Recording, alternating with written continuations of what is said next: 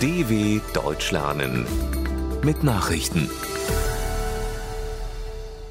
Donnerstag, 22. Dezember 2022, 9 Uhr in Deutschland. Biden sieht Freiheitskampf der Ukraine als Teil eines umfassenderen Konflikts. US-Präsident Joe Biden hat dem ukrainischen Staatschef Volodymyr Zelensky bei dessen erster Auslandsreise seit Kriegsbeginn weitere Unterstützung zugesagt. Nach einem Gespräch im Weißen Haus bezeichnete Biden den Freiheitskampf der Ukraine gegen Russland als Teil eines umfassenderen Konflikts. Biden versicherte, an der Seite der Ukraine zu bleiben, solange dies nötig sei, und sagte weitere Militärhilfen zu. Dazu gehöre auch das Patriot Luftabwehrsystem. Mit Blick auf die Ukraine sagte Biden, er habe NATO und EU noch nie so geeint gesehen. Alle wüssten, was hier in Gefahr sei, die Idee der Souveränität, so Biden. Zelensky nennt US-Hilfen Investition in die Demokratie. Der ukrainische Präsident Volodymyr Zelensky hat in einer Rede im US-Kongress in Washington betont, die US-Hilfen für sein Land seien keine Almosen, sondern eine Investition in die globale Sicherheit und Demokratie.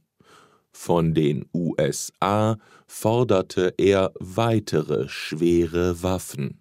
Die Unterstützung der USA und der übrigen Verbündeten sei entscheidend für die Verteidigung der Ukraine gegen den brutalen russischen Angriff. Der Ausgang des Krieges werde definieren, in welcher Welt unsere Kinder und Enkelkinder leben würden, er werde die kommenden Generationen prägen. Beim Betreten des Plenarsaals war Zelensky mit stehenden Ovationen empfangen worden. UN-Sicherheitsrat fordert Ende der Gewalt in Myanmar. In seiner ersten Resolution zu Myanmar überhaupt hat der UN-Sicherheitsrat in New York die Militärjunta des Landes aufgerufen, willkürlich festgenommene Menschen freizulassen. Angriffe auf Zivilisten müssten eingestellt und die Menschenrechte geachtet werden. Eine Freilassung von Gefangenen würde auch der früheren faktischen Regierungschefin Aung San Suu Kyi helfen. Die Friedensnobelpreisträgerin sitzt in einem Gefängnis in Einzelhaft und muss sich wegen immer neuer Vorwürfe vor Gericht verantworten. Weder China noch Russland machten im Weltsicherheitsrat von ihrem Vetorecht Gebrauch, um die Resolution zu verhindern. WHO besorgt über Corona-Lage in China. Die Weltgesundheitsorganisation WHO hat sich sehr besorgt über die verschärfte Corona-Infektionslage in China gezeigt. Es gebe aus der Volksrepublik zunehmende Berichte über schwere Krankheitsverläufe nach Ansteckung mit dem Coronavirus, sagte WHO-Chef Tedros Adhanom Ghebreyesus.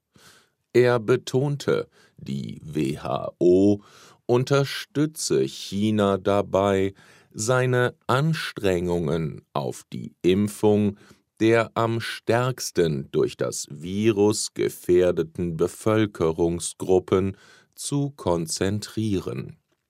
China hatte vor gut zwei Wochen nach landesweiten Protesten das Ende seiner umstrittenen Null-Covid-Politik eingeläutet. Seither steigen die Infektionszahlen rasant an. Netanyahu bildet rechtsreligiöse Regierung in Israel. Israels designiertem Ministerpräsidenten Benjamin Netanyahu ist die Bildung einer rechtsreligiösen Regierungskoalition gelungen. Das teilte der Vorsitzende der rechtskonservativen Likud-Partei, Staatspräsident Yitzhak Herzog, kurz vor Ablauf einer Frist mit. Die neue Regierung muss bis zum 2. Januar vereidigt werden.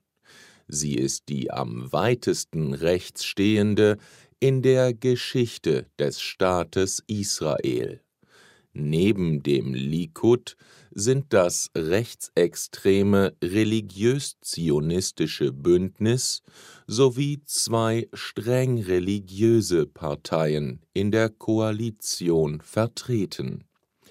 Netanyahu kehrt damit nach eineinhalb Jahren in der Opposition an die Macht zurück.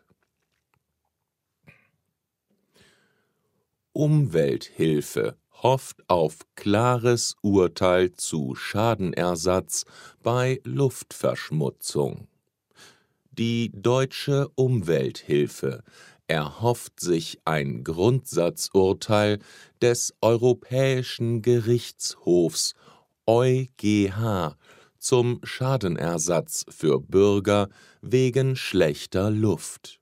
Man hoffe, dass sich das Gericht auf die Seite der Verbraucher schlage und es danach noch bessere Instrumente gegen den Staat in der Hand gebe, sagte der Bundesgeschäftsführer der Umwelthilfe Jürgen Resch.